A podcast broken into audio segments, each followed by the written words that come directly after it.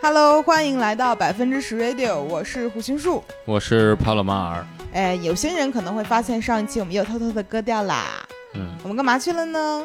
我们去出差了。啊，对，我们干点正事儿，说的好像跟咱平时没有正事儿一样。对，但是最近确实出差很频繁。就在我没有录播客的这一周多的时间当中，我已经出差去上海两次了。嗯，嗯，我们去干嘛了呢？帕老师来说一说吧。我们去参加了一个小红书的选品会，嗯，是一个有关于直播的一个选品会。没有错，因为我们在筹备九月下旬的胡心树本人的这个呃小红书的直播首播。嗯，叫买手。对对哦，对不起对不起，我现在是个买手，预备役的买手。对，嗯然后呢，就是前两天我又出差的，哦，准确来讲是今天刚回来，就是去为这个事儿在做一些前期的算铺垫吧。嗯啊，反正咱们就是搭上这根线儿了，咱们现在就开始努力了啊，大概是这么一回事儿。嗯嗯，其实刚才就跟大家简单介绍一下我们为什么会搁到上一期，嗯咱们就是干正事儿了。是，哎，其实顺着这个话茬儿，我们就可以来聊一聊，就是我们为什么要打算啊、呃做直播的这样的一个事情。嗯嗯，我觉得最近回音叔非常频繁的跟朋友推荐各种东西。对，我觉得我好像得什么病了，现在特别像一个销售。嗯，然后大家会觉得他在就是推荐东西这方面很有天赋。哎，咱们现在就当真了。嗯嗯，就是会让人觉得他推荐东西很可信。真的吗？对，我觉得你会非常用心的去推这东西，就是哪怕我觉得东西可能很普通，或者说就算比较常见的一个东西，但是你没有见过，哎，你是不是骂我？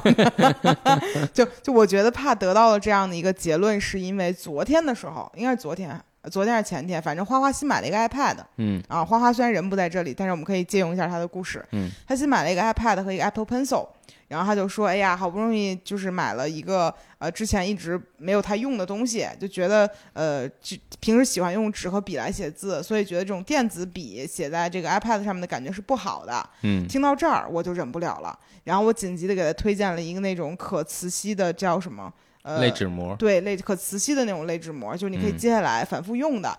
然后还推荐了他一个呃 Apple Pencil 的笔尖儿，就是它可以把这个笔尖儿换掉，更像一个针管笔，这样其实你书写体验会更好。嗯还给他推荐了一个折叠小键盘嗯啊，这些都是我后续甚至想在直播里面挨个卖给大家的东西。嗯，对，然后当时感觉花花整个人就是觉得我怎么说来着那话，我没记住啊，你肯定往心里听了，我没往心里听。夸我来着，反正是夸我来着。嗯对，这就是可能你觉得这东西也没有多么的呃，就是值得一夸，但是这东西又挺琐碎的，这种嗯，生活小小东西，就是我很喜欢推荐的。是的，嗯但我觉得其实我是呃有一个优势吧，因为那天帕还总结了一下为什么觉得我在推荐东西上是有天赋的。嗯，怎么说来着？我觉得就是因为抠门儿。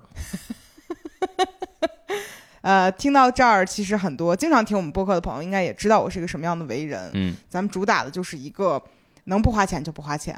我其实现在发现胡云树他也不是这样的人了，他就是愿意花钱。嗯。但是他花钱会非常的费劲儿，就是在我看来我非常费劲儿，就是我我选这个东西，我说这东西好，我需要拿出一堆理由来说这东西到底哪儿好，它和同类比哪儿好，它贵的这几块钱又是贵在哪儿，是为什么它贵这几块钱？你要知道，所有干乙方的在这事儿上都是这样的。嗯。啊。其实，在家庭生活中，你只不过是扮演了一个家中的乙方的角色，嗯，批预算的是我，所以我就卡一下说，为什么咱们这个要这样花呢？哎，这就是当乙方当多了之后，这媳妇儿二生婆就，哎，把这些权利都用在自己老公身上。不，但是我一方面是确实想知道，就是这东西到底好在哪儿；嗯一方面我就想知道一下你这个小九九的算盘到底是怎么打的。嗯这，其实双方我都是需要了解一下的。是的啊，，比如最近潘老师又买了一个双肩背，然后他是为了替换上一个双肩背，那我就问为什么这个双肩背不能用要换那个呢？他还给我解释，我说那之前你买过一个包，后来二手卖掉了，为什么这个包你当时买的时候说绝对不会卖掉，现在又想卖掉了呢？就类推一下嘛。嗯那你你解释的东西也不合理嘛，对吧？嗯你看你没有办法 说服你的甲方批预算，你相当于是增加了一个预算项目，转头又说这个项目就是我觉得挺好的，好在哪儿呢？嗯，挺好的，就是这种，是不是？这是个意外嘛？那这是很经常发生的事情啊，行，那最后为什么买了这包还讲吗？就是因 这不重要啊，这不重要，这是另外一个一趴的东西了。嗯对。但是事实上，就是我确实很抠门儿，我会反复去思考一个东西它花费的值不值得。是，我觉得这个应该是跟原生家庭的影响有关系。就以嗯前，比如说我跟我爸妈去消费的时候，他们两个都没有那么多的生活预算给到我，所以对我来讲，我需要告诉他们这东西真的好，我可能才能说服他们，呃，挤出钱来给我买。然后你妈一个口红买十几个，但但我爸我妈本身不是一个在消费上面特别节制的人，嗯但是我是会，因为我妈经常说咱家可没钱啊，你可得好好省着点花。她给了我这样的一个预设之后，我就会觉得，那我每一分分钱都得花到一个，嗯，刀刃上，对，嗯所以我就会反复的说服自己说这个东西有用，有用在哪儿，我花这笔钱，这个东西会一直伴随我一生，所以它未来也会伴随你的一生。对，但是其实这个优势就在于我可能没有花过什么冤枉钱，我每一个事儿可能都会去想这个东西是不是花对了。当然不是说一辈子没花过冤枉钱啊，我之前花最多的冤枉钱是在于为了买平替，最终嗯花了更多钱。是，嗯，就这个事儿其实也是算怕影响我的部分吧。嗯，对你给大家讲一下我以前是什么样的一个消费习惯。就是觉得那玩意儿太贵了，我买个便宜的，嗯，或者我一定要买一个入门的，然后从入门的再一点点升上去。对，就我嗯觉得我之前消费习惯有一点点，就是我明知道你，比如说给我推荐一个东西好，嗯，但我偏偏不能接受我一上来就买这么贵的东西，嗯所以我一定要选一个呃参照它的平替买。买完了之后，过一段时间我再把那个非平替的，就本来想买那个东西买掉，然后花两份钱。嗯这个其实后面我发现这是一个非常嗯扭曲的一个心态。是，对，其实我本可以一上来就把就是最开始的那个买掉，这样其实你还少花了一些钱。但我偏偏就是觉得，嗯，我不是那样的人。但是其实也不能说推到所有事情上都是这样啊。嗯但是很多时候消耗，品其实是无所谓的，对对但是好多比如一个东西用好几年，那你其实不如买一个一步到位的东西嘛。对我嗯最近其实比较。就是听这方面话的是在呃露营啊、徒步这些东西上，因为我明嗯显我发现这些东西是保命的。一旦嗯一个东西涉及到保命的情况下，你就会变得特别的警惕。嗯，就我老跟朋友举的例子就是，嗯，攀岩绳儿，就是嗯在户外的那个，嗯，嗯打保护的绳子，其实是有便宜的。但是这个东西它就是由于在那个挂锁上面来回来去滑，它是有可能崩开的。但其实不是那么容易崩开啊，只是你心里会觉得这个东西贵的安全性确实会高，你心里就踏实。所以其实大家看到户外那种挂的绳子，大概六十米、八十米这种，一捆绳子两三千块钱。嗯，啊，但这个东西我真的没有办法接受，说买一个一两百的平替一下吧。我嗯感觉我剃完之后，这就是我人生中花最后一笔钱了。嗯啊其实我记得好像去年是去年吧，咱俩聊过一期还是前年聊过一期消费观的事情是的，啊、但是感觉那个时候现咱俩的状态和现在就完全不一样了。嗯，我那个时候就是一个极力寻求平替的一个状态，而且那一嗯期记得我还是讲了讲我为什么会形成那样消费观的一个原因，就嗯讲的比较多。所以这一期我们就不过多的讲这部分的事情了。我们其实就是想，哎，跟大家来铺垫一下咱们这个买手人设。嗯嗯，要不我们讲一下这次我们参加小红书选品会的感受？呃我觉得可以。其实嗯我最开始没有把这个事儿当成一个正事儿，或者说我本来是觉得，嗯，小红书的就运营的人会说你要不要来直个播？我觉得啊，那挺好，直个播吧。但其实我小红书的粉丝也没有很多，所以最开始觉得有点闹着玩儿那个性质。而且我们参加过淘宝的直播嘛，对，就这个事儿，其实可以跟大家呃讲一下。我们最开始参加淘宝直播，是我跟帕的一个人生噩梦了，都算是。嗯大概是在一九年还是二零年？一九年好像是，甚至咱俩还那会儿还没有疫情。是，对我们就是一起去做这个直播的时候，也是一个运营团队找过来的，不是淘宝官方啊，因为嗯我们太小了，这个账号不至于让人找过来。然后当时是呃给了我们一个 list，让我们去选品，但嗯其实那个选品的库是完全不适合我们两个人的，是的，是一些就是什么。嗯，梅子饼儿啊，然后什么沙琪玛呀，就它完全就是一个很典型的直播间入门款的零食标配。嗯，还有什么酸辣粉儿这那的，对，然后还有我记得当时洗菜盆儿，就反正都是非常呃低价的一些日常的东西。嗯嗯，然后我们当时准备那场直播的时间，我记得也很仓促，反正就是突然有一天从远方陆陆续续寄来了一些快递，然后这些快递都是一些锅碗瓢盆啊、零食这那的，让我们来试吃，以嗯及在直播的现场的时候吃一下这样。然后那一天到直播的那一天，我印象很深的就是非常非常的乱。我记得出了非常多故障。对，因为那一天我们是首次直播，然后当时邀请我们一起来直播的那个团队说，嗯我们来派一个人到现场帮你们去上链接，因为那个时候就是淘宝的链接其实没有像现在这么智能，它嗯就是你要手动的一个在后台粘上去，而不是你可以直接在后台去选品，所以那个时候就真的很麻烦。嗯，那个人来了之后，把所有的优惠券和 链接都上错了。嗯几乎就是十个里面八个出问题这样。然后当时确实有很多就是关注我时间比较久的微博上来的和微信公众号上来的朋友，呃，进来就懵了，因为你发现每一个你说，哎，我来支持他一下吧，一点进去，哎，怎么没有优惠券呢？就这样，所以那一次观感很差。而且那一天我跟帕吃了多少东西啊？不知道，当时我外甥女儿在看我直播，然后然后就就跟我姨妈说说舅舅为什么一直在吃东西啊？那么饿吗？然后那一次回头看，我觉得挺吓人的，是又是麻辣又酸辣粉，又是方便面，感觉你一晚上吃两万卡。对，关键是那一次直播的时候，我觉得状态特别不像咱俩。嗯然后因为那段时间就是薇娅和李佳琦最火的时候嘛，嗯，然后大家都会去模仿那样的一种直播方式，对，就是一二三，话非常快哎啊，然后上链接声音很大呀，对，嗯，然后就好就是整个人状态就声嘶力竭的。但其实有，因为人家这个状态是他们自己形成的一个自己的语言体系，但是我是模仿的，嗯所以我就特别的东施效颦。然后整场上，呃，哪儿都没顾好，链接又上错了，我又表演的不像我自己。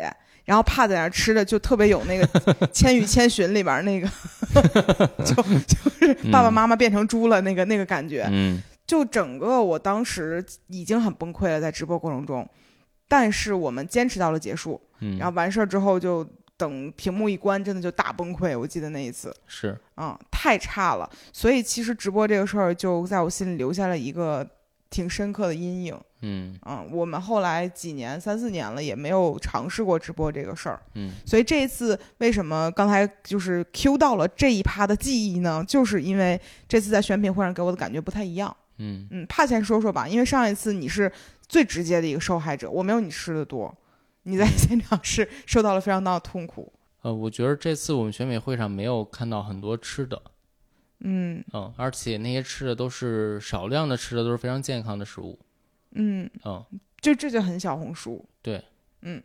然后还有就是衣服啊，嗯，我觉得都挺符合你的使使用习惯的，嗯，我个人是感觉，因为我们两个人本来对选品会这个东西没有抱什么期待，嗯然后让我们去过去看，我们觉得那看看吧，估计又是一些你没有听说过的牌子，但是这东西，呃，可能在什么群体里卖的很好，然后过来让你学习一下。嗯，但进去之后，我们发现哇，基本上每个东西我们都听说过，而这个东西你知道它卖的好，没想到它真的卖的好。这句话有点废话啊，但是在现场，其实我们的感觉就很很熟悉，很嗯轻松，就能感觉到你日常生活中见到的东西这儿也有，嗯我就挺高兴的。所以我们第一天去选品的时候，逛了大概得有个三四个小时，是的就，还挺沉浸的。然后挨个儿去加各个摊主的这个微信，因为嗯后面有可能会直播的时候要到人家的货盘什么的嘛。嗯所以这个其实是我参加选品会很开心的一个点。就还有很多化妆品也是非常常见的那些，或对者我们在国外也会买回来用的那些东西，对对对嗯对，其实这一次我是在现场看见了那个 Code 八的那个面。就是有色面霜，我之前嗯小红书也推荐过，就是很适合黄黑皮的一个颜色。嗯还有一个那个叫啥来着？香香缇卡。对对，其实都是我自己之前会买的，而且在国内不太好买到的一些品牌，是的然，后都有，然后我就嗯超级开心。嗯嗯，我觉得厨具也是非常多那种，就是我很想买，但是一直还没买的东西。嗯，嗯所以其实这一次我感觉选品会就是在逛的时候，我会觉得哇，可能这把我们还会做的不那么痛苦。哦，嗯起码有些东西你不管卖的好卖的不好，你可能后面会觉得嗯。在直播的过程中不会很痛苦，嗯哦，然后另外一个就是，我发现我本来以为啊，就是现在做的那种直播都是像董洁呀、张小慧啊，还有那个张静初吧，他们其实算是很大的 KOL 在小红书上面。嗯嗯后来我发现其实不是这样的，有很多可能跟我粉丝量差不多的人慢慢开始做，然后就是垂直品类的人去做买手做的这样的事情。嗯，哦，其实让我还是挺意外的。还有我觉着，就是我在小红书看直播的感觉，就是他们说话都很温柔。我觉得大家聊的现在好像广告哎，在给介绍这个东西啊。这个现在小红书要做直播，但这不是一个投放，只是我们自己的一个感受。因为嗯回看了一下，我在互联网冲浪也冲了得有个多少年了，十几年了。哪有那么多？今年应该第十年差不多，对啊，今天我上 CF 还说有个人说是你的十年老粉。差不多了。嗯就是我会感觉到互联网浪潮的一代一代的变迁，最开始从人人网，后来微博、微信公众号，然后抖音、小红书这样。嗯对，现在就感觉时代变得很不一样了，咬死不少东西。活化石呗，我就是。嗯但确实能感觉到，说到现在这个时候，和以前的状态不太一样了。嗯嗯，以前感觉就是人是可以，就是不用在某一个领域多么的深入，你只要是一个综合性质来讲，你可能有表达欲就可以的人，你就可以去嗯做一个 KOL。但现在我会发现，可能你需要有一个，你不一就就不一定非得是特长吧，但是你只要有一个爱好，嗯对这个可能是在比如在小红书上或者在其他平台上会更吸引人的一个点。嗯哦，这个其实是我以前没有太想到的事情。咱们干了那么多年情感博主，到现在才意识到说，哦，可能除了搞对象以外，咱们还能干点别的。然后，其实我觉得，除了从 KOL 的视角啊，从用户的视角，大家从最开始的像图文信息，然后后来视频信息，后来是直播信息，其实大家在每一个领域上面，好像看的东西，应该叫每个媒介上面看的东西，其实也在迭代嘛。嗯嗯然后现在感觉大家需要的东西就不是那种靠呃一二三抢，然后去立刻去下单这样的一个状态了。嗯，我觉得也加上可能今年大家的消费能力就受各种影响吧。反正你做一个事情的时候是需要思考的时间的，而不是别人说冲你就会买。嗯对，所以其实感觉现在在我看到的小红书上面的直播的人，会给我一种，嗯，大家是真心为你好。当然，我不知道这东西是不是错觉。我印象中很深，那天我点进董洁的直播间，我在学习嘛，他开始给我推荐卫衣的时候。然后我马上就要想摁支付键的时候，火速退出，你知道吗？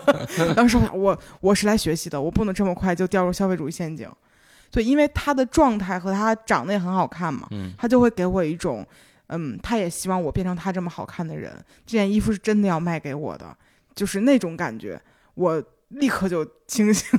就感觉他会像像我一样，就是是一个乙方，然后把这东西好能好在哪儿一点点讲给你听。对，就有嗯种感觉，就是说咱们下单做这个预算给这个项目的原因，不是为了我。而是为了其他人也好，你看你走出去，别人看着你多好看呀，他就会这样的一种感觉。当然，他不是我这么说的啊，嗯是我自己脑子里就开始浮现这样的一个场面，嗯，还挺吓人的，嗯，所以其实这一次在整个我们逛完这个选品会也好，我我们看完这东西之后，就觉得还有点信心，嗯嗯，那说完这一趴之后，也进入到我们近期的一个好物推荐环节吧，嗯，也算是承接一下，给大家看看我们在选东西上还可以不可以。帕老师先来吧，因为我们最近去马田岭露营过一次嘛，所以他嗯这边就是选了很多是适合露营的东西。当然我们这次直播里没有卖很多，嗯，没有，我们这次没有选选这个，因为其实这次我们算是家居场的，我们要照顾到像呃微信公众号和微博的老用户们，嗯听起来特别像那种商城回馈，给老用户们一个福利。对，反正就是户外这个东西，它毕竟还是比较小众。嗯嗯我最近买的东西，首先比较满意的就是在户外做饭的东西，嗯就是那个叫 Soto 的火神，嗯嗯，这个大家其实推荐的很多了，就是一个特别便携，然后火力又很猛又很防风的一个炉头。你如果想在户外煮面条，你就得拥有这么一个东西。嗯，然后也有其他牌子的，但是就感觉好多人说功率没有这个猛。嗯嗯，如果风大或者温度低或者高原的话，就没有这个好用。嗯我觉得蛮方便的，就是你把它携带的时候就放在自己的那个那个罐儿里，嗯就餐具里。这个餐具我买的是 Snow Peak 的那个钛的那个盒子，餐盒一点四升。嗯然后你可以把一个高山气罐还有这个炉头一块儿放进这个这个罐子里，然后一合上带走就好。我觉得老公你讲东西就很很没有魅力。你来一遍，哎，我来一遍啊。是这样的，我们那天呢，就是是在百富生日那一天，嗯本来呢是打算带他去看星空的，嗯但是那天确实没有看到星空，所以那天晚上我就还有一点点扫兴。第二天早上起来的时候呢，我们就准备做饭嘛，然后怕用那个炉头 Soto、嗯 S O T O 那个牌子，然后煮那个面条给我吃的时候，我就觉得啊。温暖，啊，赋予一个产产品一个场景啊。但实话说，就是我因为以前没有想过在户外做饭这个事儿，嗯我会觉得，呃，因为你在家用煤气灶嘛，就会觉得这个东西比较可控。嗯然后在户外总是感觉不可控，而且感觉煮个面条都煮不完，这个东西就会没气。嗯因为原来用过卡式炉嘛，嗯然后我会觉得卡式炉第一体积大，嗯，第二我觉着火力其实没有这个猛。对，其实因为它的这个炉头比较小，它的火力就比较集中，嗯然后感觉煮出来的东西呢，它的速度也比想象中的要快一些。嗯嗯，但是确实是我们试过煮米饭就不太行，面条就比较合适。呃，煮米饭是我的问题了，就一定是水哦和米饭的比例不太好。哦，嗯反正就是让我发现这个东西在户外做饭是可行的，嗯而且应该能撑几顿饭啊，就是做几顿饭的时间。嗯、吃个火锅甚至都没有问题。嗯，那其实简餐来讲，甚至可以在户外一日三餐应该都足够了。对，嗯。然后刚才你还提到了那个呃 Snow Peak 的碗，嗯，要知道我们上一次接触到 Snow Peak 这个牌子，是我们去呃日本逛街的时候。嗯，然后上一次我们去的时候，我说什么东西？这东西一个破碗卖好几百块钱。然后当时我就是不能理解这个东西为什么卖这么贵。嗯然后这一次我们准备出去玩的时候，就发现你在背包里面已经很重了，就每多一一克，你都 其实都会觉得说这东西慢慢的会让你压垮。是的，然后我就发现这个碗到这个大小了，一点四升的大小嗯还是很轻，是我就发现哦了不起。就到了碗这个轻，一定得用钛了，就所有餐具、金属的东西。对你去露营的时候拿个瓷碗，那真的就沉死了。一人背一瓷碗，就是去那儿吃个面条子，真的还不够费劲的呢。嗯，所以这次我们两个就发现，哦，原来真的是贵有贵的道理呢。是的。嗯，还有啥东西？我们推荐过的那个帐篷，哦，是之前我在小红书上面推荐说买了什么好东西的时候推荐过它。嗯我们那个时候推荐的时候还没有用过它呢，嗯所以我们对它的好只停留在互联网对它的理解上的好。我们真的用了一次之后，发现就挺牛逼的。嗯，嗯，你觉得牛逼在哪儿？你还没说帐篷牌子呢。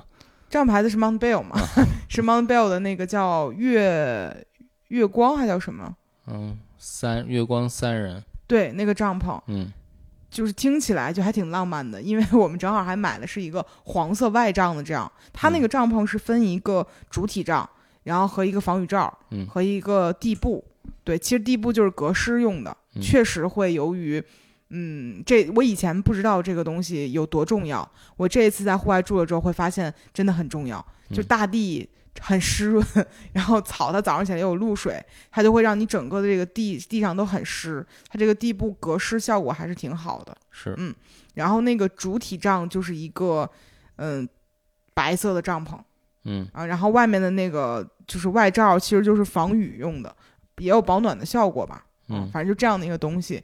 我本来以为这个帐篷非常难扎，我甚至还想在家里面就是预演一下怎么去扎这个帐篷。嗯，结果我们到现场五分钟不到就扎起来了。是，我觉得比我们原来买的公园帐非常好扎很多。对，我就记得当时我们买那个迪卡侬的公园帐，在上次去扎的时候，还是靠朋友帮我们扎起来的，根本就搞不定。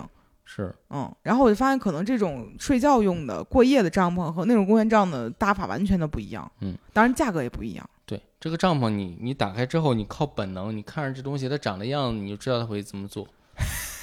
真的是这样。确实是，对，确实是，对，因为我们也发了呃小红书和微博，嗯所以大家可以看到那个帐篷就很好看。我们也会发一个视频嘛，嗯嗯，视频里面就会露出这个帐篷它是怎么扎起来的。嗯，但我们这次很遗憾的是卖不了，因为这个牌子没有在选品库里面。对，但确实这个很好用。嗯嗯还有什么东西啊？我其实想推荐一下睡袋儿，对，因为我之前一直觉得睡袋儿这个东西啊，就是可有可无。嗯，你只要不住在户外，它确实可有可无，因为你只要买被子就行了。但这次我们在户外就是为了轻嘛，就挑了下睡袋儿，最后选的是那个叫黑冰黑是吗？冰的 Z 四百，对，Black Ice 是吧？嗯它那个牌子的，我是看小红书上好多户外的人会推荐说这个好，嗯，呃，比较轻，然后也比较舒服。而且温度它 Z 四百就好像只用买两个就够了，一个 Z 四百，一个 Z 八百，嗯就这两个其实能覆盖你大部分的使用范围。嗯，哦然后我们就买了这，这个应该是零上下五度嗯都比较合适。其实更暖和，我觉得也无所谓，因为我们那天睡嘛，对我们那嗯天应该是住宿的温度应该在十五度，对，十到十五度吧。我们用这个也不会觉得很热，因为嗯没有完全穿戴好，它其实拉锁都拉开了，然后发嗯现也可以睡啊。然后就感觉这个确实是比我想象中要舒服的，因为我嗯之前买过一个 Nature Hack 的，嗯，对他们家的，我觉得就是一般。它那个就是露营的品牌，就是你去去那种比如公园儿什么的，对，因为它确实价格上也差了很多，体验感确实也差很多。嗯尤其是在越往后，现在已经是到初秋了嘛，越往后天气越冷，这个就是睡袋的重要性就会越会体现出来了。嗯嗯我是现在感觉这种可能在户外过夜或者干嘛的，一旦涉及到这个事儿，有可能会让你，比如说失温啊，或者说是呃暴晒啊之类这种类型的东西，我一一直都建议说买贵的，买嗯好的。嗯，嗯，还有啥？还有就是我刚买的这个包嗯，是那个呃神秘农场的 Two Days，咱俩在家里面其实就是一个很明显的呃小鹰党和神秘农场党。我有嗯三个包都是小鹰的，呃准确说是两个半，因为那半个本来是你的。对啊，你 把我的抢过去了，对我所有的包都是小鹰的，你现在所有的包都是神秘农场的。嗯。嗯我买这个包的原因，就是因为一它足够大，能放下一个十七寸的笔记本电脑，让我出差用。嗯嗯，然后它可以放下我出差的衣服，嗯然后我去健身的话，它也能放下一双鞋和健身腰带和护掌之类的所有东西。就对帕老师来讲，这是一个好用的书包。嗯，对，而且它很好看。嗯，就很均，对缺点就是自重非常重很重吗？这个？啊，我觉得在在你和小英那个比一下，你就会发现它其实自重还是挺大的。对，这一次其实我还是蛮想卖小英的那个包的，嗯因为要知道小英的包的自重和它的背负系统是非常性价比高的，尤其是嗯对于女孩来讲是。就帕老师的那个深爱的这个神秘农场啊，它是一个确实样子上来讲很户外、很硬核这样的一个包的外形，嗯而且呢，它确实是有一些就是行业里面认可的一些算是标签在，但是这个东西的自重啊，基本上就是小同等大小的小鹰包的一倍重，嗯，嗯，可能始祖鸟的两倍都有了。嗯不止，我觉得 就真的很重，嗯所以我是对它完全敬而远之。嗯但是这个 two days 就是你你出差用，或者说你健身用，然后你单日或双日爬山用，双日可能用的用它次数都不多，你就会背大包了吗？我们就看看帕老师今天把这个画放在这儿，多少天之后想把它卖掉我不打算卖它，我啊觉得？挺好的。你每一个包都是这样说的这，真挺好的，嗯嗯，它有分层，然后它有足够大的体积，嗯，嗯你之前每一个要买的东西都是有理由的，你不是你要不然你也说服不了我，对吧？嗯所以我们就看看这个是什么时候改变心意啊。嗯啊，说起来，刚才我提到说这次想卖卖小鹰，其实我也有了一些，嗯，这一次直播想卖的东西，跟大家嗯分享一下，看看这一期我们有没有什么可以，就是让大家对我卖东西感兴趣的啊。感觉整一场都是广告呢，这一期。就是广告，你要为自己做广告啊，对吧？你看似在给其他东西做广告，实际在为你自己做广告。有道理，就是我好会买，我好会买，快来看我直播。哦，是吗？嗯谢谢你啊。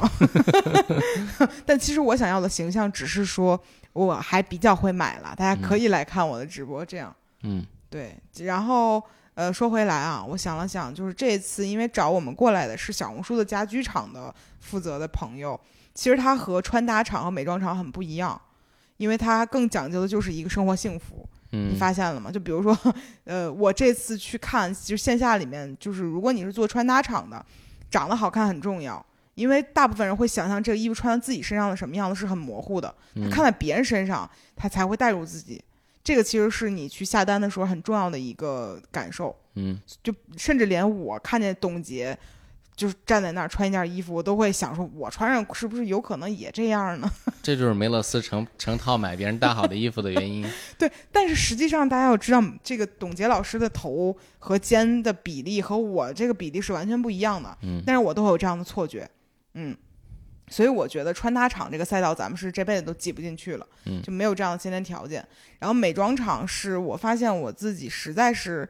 不是能太 get 到这个东西，可能关注比较久的人会发现，我可能在很多年前就开始在公众号上尝试过，说咱走走美妆这条路吧。哎，走一半儿中道崩殂。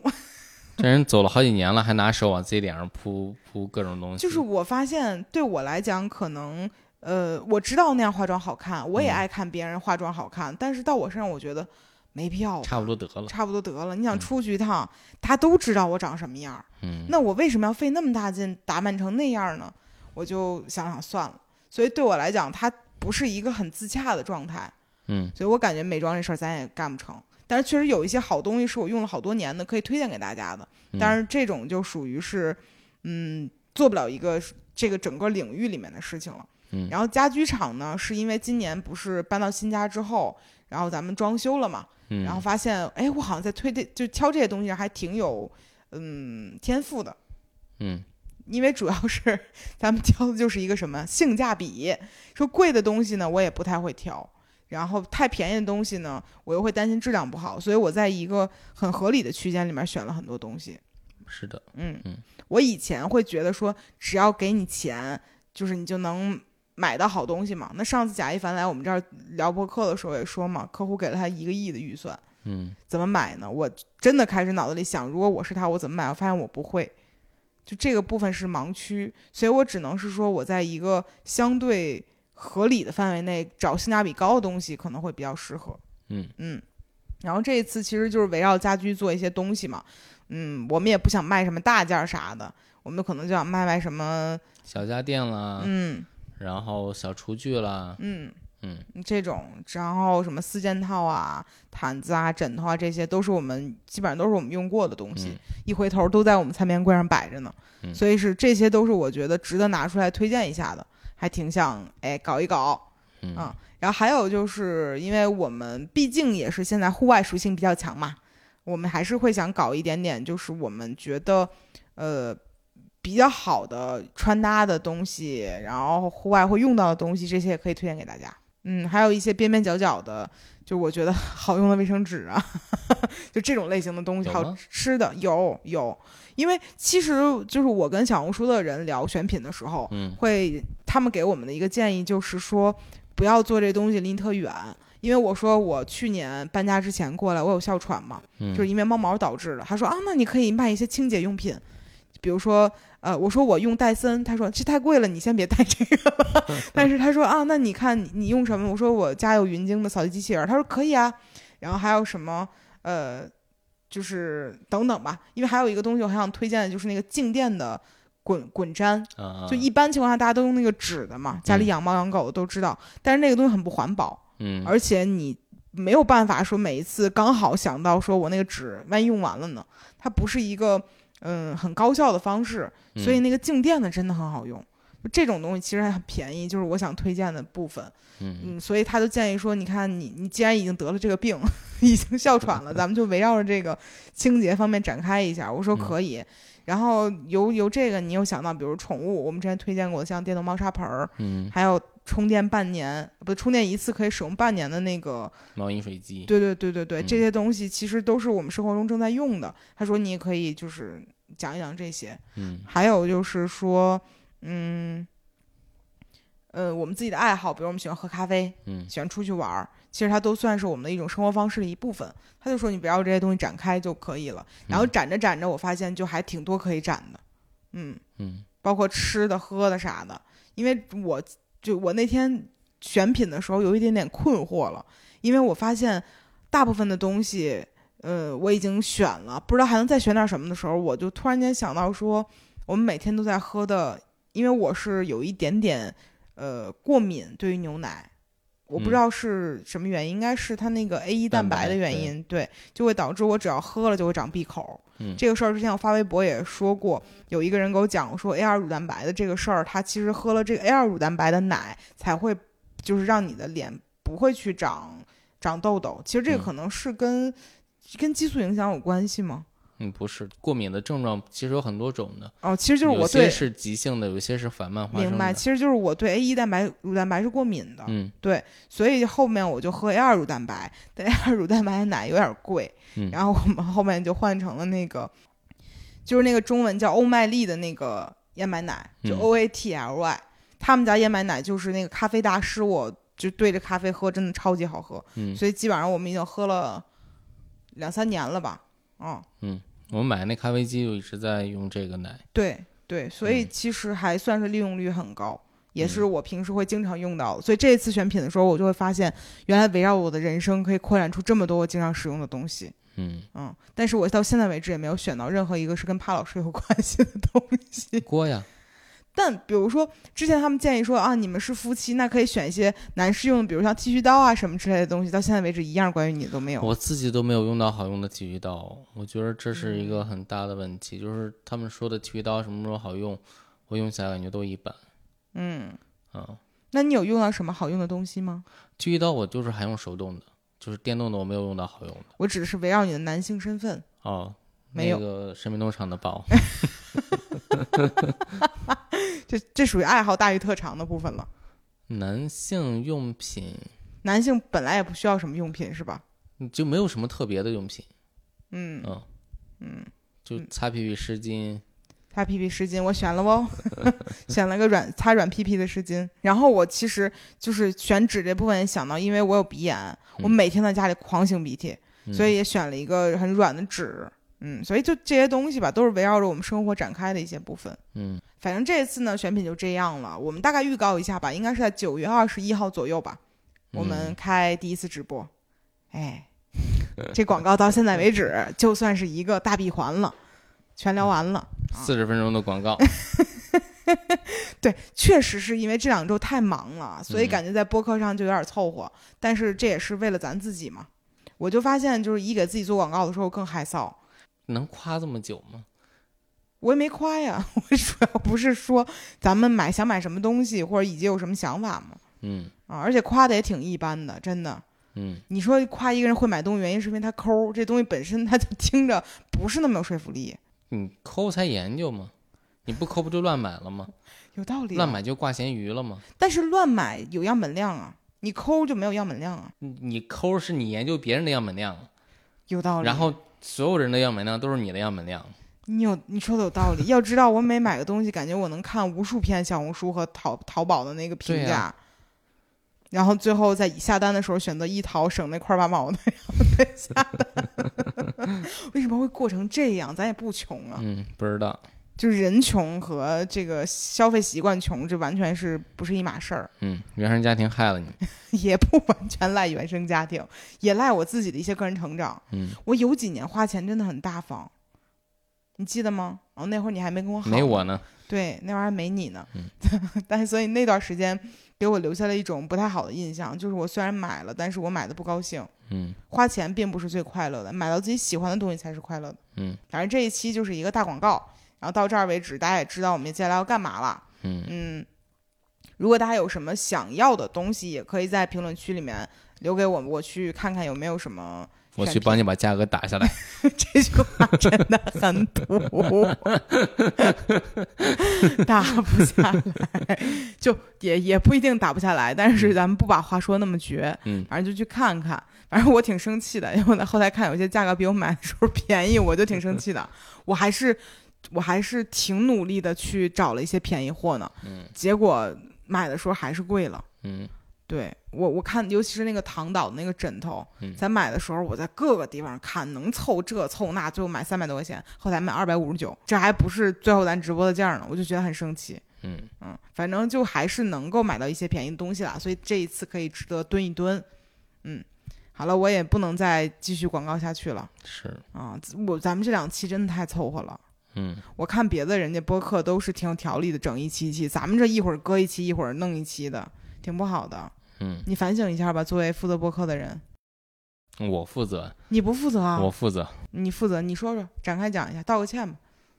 对不起，你有罪，我确实有罪，但主要是最近我们俩都分开就是那啥，所咱一共就分开两天。那蛮久的。对，但确实最近感觉好多事情啊，怎么会这么多事情？嗯，下一期好好弄弄吧，帕洛马尔，你有肩上有重任呢。行你下一期该请请那些知名的嘉宾往里请请吧，要不然咱播客还掉粉了。行，想想都该安排安排谁了。嗯，嗯，就这么着吧啊。那本期就到这里了，感谢大家收听我们长达四十多分钟的广告，然后也强强烈谴责帕洛马尔，嗯以及最后大家记得关注一下我的小红书，九月二十一号有可能我们会直播哦。好了，本期就到这里了，我们下期再见，拜拜。拜拜。